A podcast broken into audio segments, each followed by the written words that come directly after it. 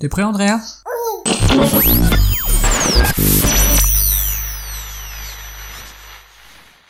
Good morning everybody Soyez les bienvenus dans le podcast des copains saison 3 épisode 10, le podcast aux vertus curatrices. Je soigne en 48 heures toute forme de maladie grave et bénigne et même les problèmes inconnus. Le podcast vous protège contre tous les dangers et tous les ennemis et peut détruire aussi tous les maléfices. Vous l'avez compris, j'ai fini pendant les congés ma formation de marabout.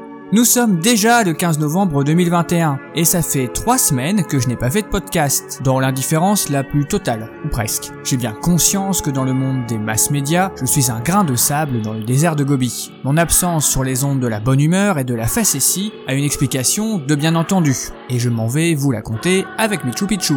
Il est encore avec nous ce matin et actuellement il est allongé, joue avec une petite balle et fait des bulles. Oui Michu, nous n'avons vraiment pas les mêmes centres d'intérêt je crois. Alors si vous vous souvenez encore de nous et que vous avez du temps à perdre, vous êtes toujours au bon endroit. Le podcast des copains, c'est parti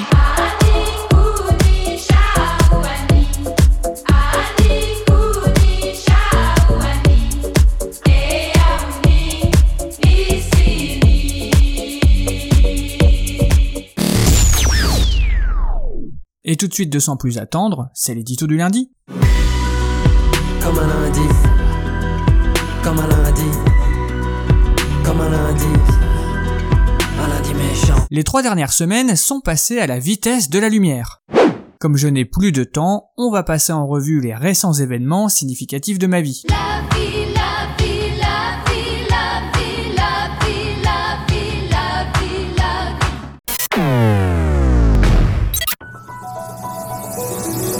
Commence avec le samedi 30 octobre. On est parti à la mer en famille. C'était sans compter sur la flotte, car il a plu tout le week-end. On a eu deux heures de répit, mais dimanche, il y avait un vent à décorner les bœufs. On a donc eu le droit à un peeling gratuit du visage. Sans compter ce foutu changement d'heure qui a eu pour conséquence sur Andrea de lui faire faire l'une de ses plus mauvaises nuits. Ça, personne ne vous le dit que le changement d'heure, c'est merdique quand on a un enfant. Ajoutez à ça que j'ai pris une petite cuitasse et que Marmotine, qui est déjà très fatiguée, a dû le gérer toute la nuit. Et vous avez là la définition du week-end pourri. Mais oui, Andrea. Mardi 2 novembre, je suis intervenu dans une école d'assistants sociaux car j'accueille désormais non pas une mais cinq stagiaires. Dans un épisode de somnambulisme ou dans un rêve éveillé, j'ai dû penser que c'était une bonne idée. Il a fallu pondre un cours en catastrophe le lundi soir et comme d'habitude, j'ai fait le truc de 20h à minuit. Mais oui, toi tu dormais. Un jour, je le promets, je serai organisé. Mercredi 3 novembre, et si on allait faire vacciner Andrea? Sans surprise, il a hurlé de douleur toute l'après-midi. 4 heures de black metal à 120 décibels n'aurait pas été pire. Jeudi, on a été voir mamie et vendredi, on est parti chez des amis dans la banlieue parisienne. On a donc ajouté de la fatigue à la fatigue, car partir 3 jours sans retour. Non, c'est pas ça. Partir 3 jours avec un enfant de 5 mois, c'est un peu de stress et beaucoup de préparation. Dimanche 7, enfin on rentre à la maison. Sauf qu'à une heure de l'arrivée, Michu Picchu s'est mis à hurler dans la voiture. Un reportage de Fabrice Puchard et Magali Saunier. C'est vers le coup de 19h à 90 km de leur domicile qu'Adrien et Vanessa se sont retrouvés sur une aire d'autoroute lugubre pour essayer de calmer Andrea, âgé de 4 mois et 2 semaines au moment des faits. On a d'abord essayé de le changer, mais dans une petite voiture avec les affaires et le petit qui hurle, c'était pas facile du tout. La couche propre, le petit fumier n'était pourtant pas résolu à se calmer. Ce ne sera pas le tour en poussette sur le coin de bitume mal éclairé au bord de l'autoroute A1 qui arrivera à bout de la fureur du petit dragon. On a tenté un bib et il s'est calmé un peu, mais à peine reparti, il s'est remis à hurler. C'est donc sur une secondaire d'autoroute et après l'avoir pris à bras pendant 20 minutes et renourri un peu, que finalement le silence reviendra après une heure de négociation avec cet enfant au caractère d'habitude conciliant. Nous avons eu des nouvelles de Vanessa et Adrien qui sont encore sous le choc. Aux dernières nouvelles, ils ne sont pas plus reposés et seraient, selon des témoignages de proches, au bout de leur vie. Et c'est une nouvelle semaine qui commence avec le lundi 8 novembre, reprise du boulot avec une réunion d'équipe de l'espace. Sur 8 personnes, nous n'étions que deux, sachant que le collègue qui était là a démarré il y a carrément pas longtemps. Alors forcément, l'absence des collègues a des répercussions car le travail lui ne se met pas en arrêt ou ne part pas en formation. Le reste de la semaine dernière s'est relativement bien passé jusqu'à ce que vendredi, on apprenne avec Marmotine qu'un petit chez nous a chopé la Covid et que donc Michou Pichou est qu'à contact. Pour fêter ça, il a chié trois fois sur la table à langer samedi pour marquer le coup. En tout cas, soyez rassurés, il mange bien, pisse bien et chie à la perfection, ce qui nous indique qu'il est plutôt en bonne santé. Alors la sécu nous a demandé de faire tester notre enfant, c'est sûr qu'un test nasopharyngé sur un enfant de 5 mois manquait à notre bonheur parfait. D'ailleurs, puisque tout va dans le bon sens, samedi matin, bah, je suis aussi allé bosser. Je me lève donc à 6h30 pour partir une heure après, et en sortant de chez moi, une connasse roule volontairement dans une énorme flaque pour m'arroser. Je vous laisse imaginer le somme intégral d'être trempé de la tête aux pieds un samedi de novembre à 7h30 du mat pour aller faire des heures sup. Non, vraiment, la vie est fantastique. Et nous voilà déjà dimanche 14 novembre, et j'ai la chronique à enregistrer. Alors vous vous doutez bien que l'article sur Thomas Pesquet qui fait pousser des piments dans l'espace, à la maison, on s'en carre complètement le cul. Pourtant c'était quand même une info cool, mais là vraiment j'ai pas le temps de vous en parler. Des piments 4 flammes en plus ah, ça aurait été l'occasion rêvée de vous parler de l'échelle de Scoville, du nom du gars qui a inventé en 1912 cette échelle de mesure pour référencer la force des piments. Ah oui, toi Michou, ça te passionne Il commence la diversification alimentaire. C'était tout à fait le genre d'info fédératrice et intéressante dont je vous sais friand, mais là il faut que je vous laisse. Bah, J'ai des purées à préparer pour Michou et en ce moment, si tout n'est pas prêt dans la seconde, quand il a faim, c'est la crise assurée. Alors je crois qu'avec Marmotine, on a enfanté le démon. Si je suis toujours en vie, on se retrouve la semaine prochaine. En attendant, je vous laisse avec le lieutenant Nicholson et Judoa, un son chaud car en ce moment, il caille sec. More, more, more, more, more, more music. We need to warn people.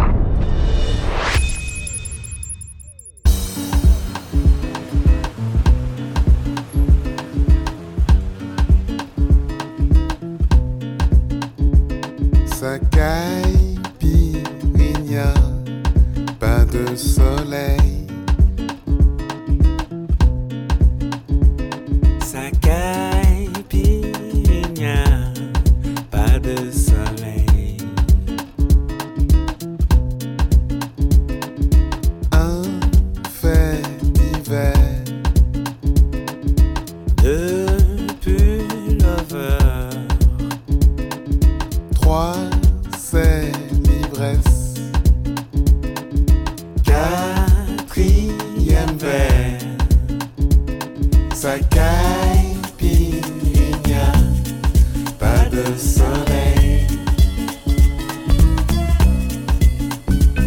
Ça caille, pas de soleil.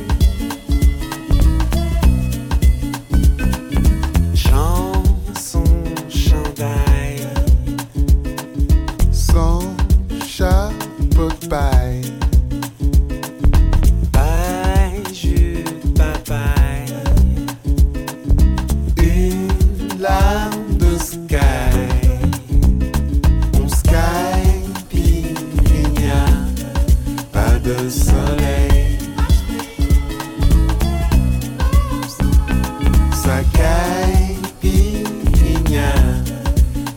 pas de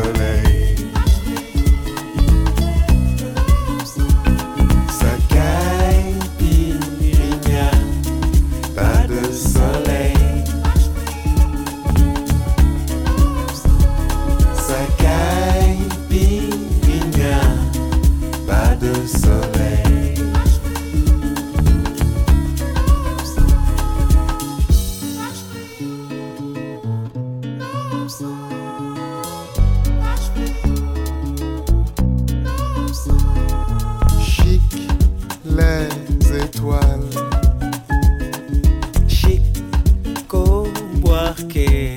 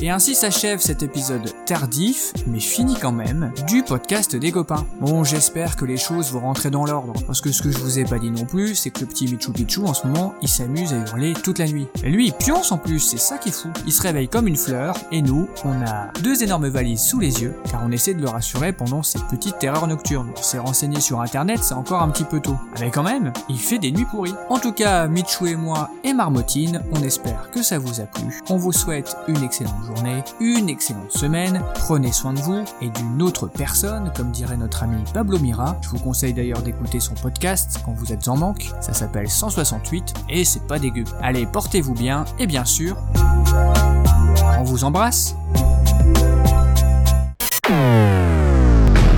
C'est vers le coup de 19h à 80 km de leur domicile.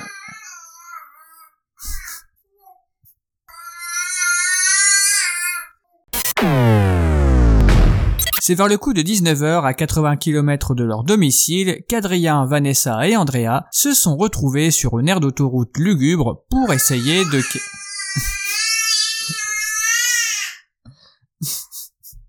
T'es parfait, Doudou, hein. Mais là, c'est le moment où il faudrait que tu te taises, en fait.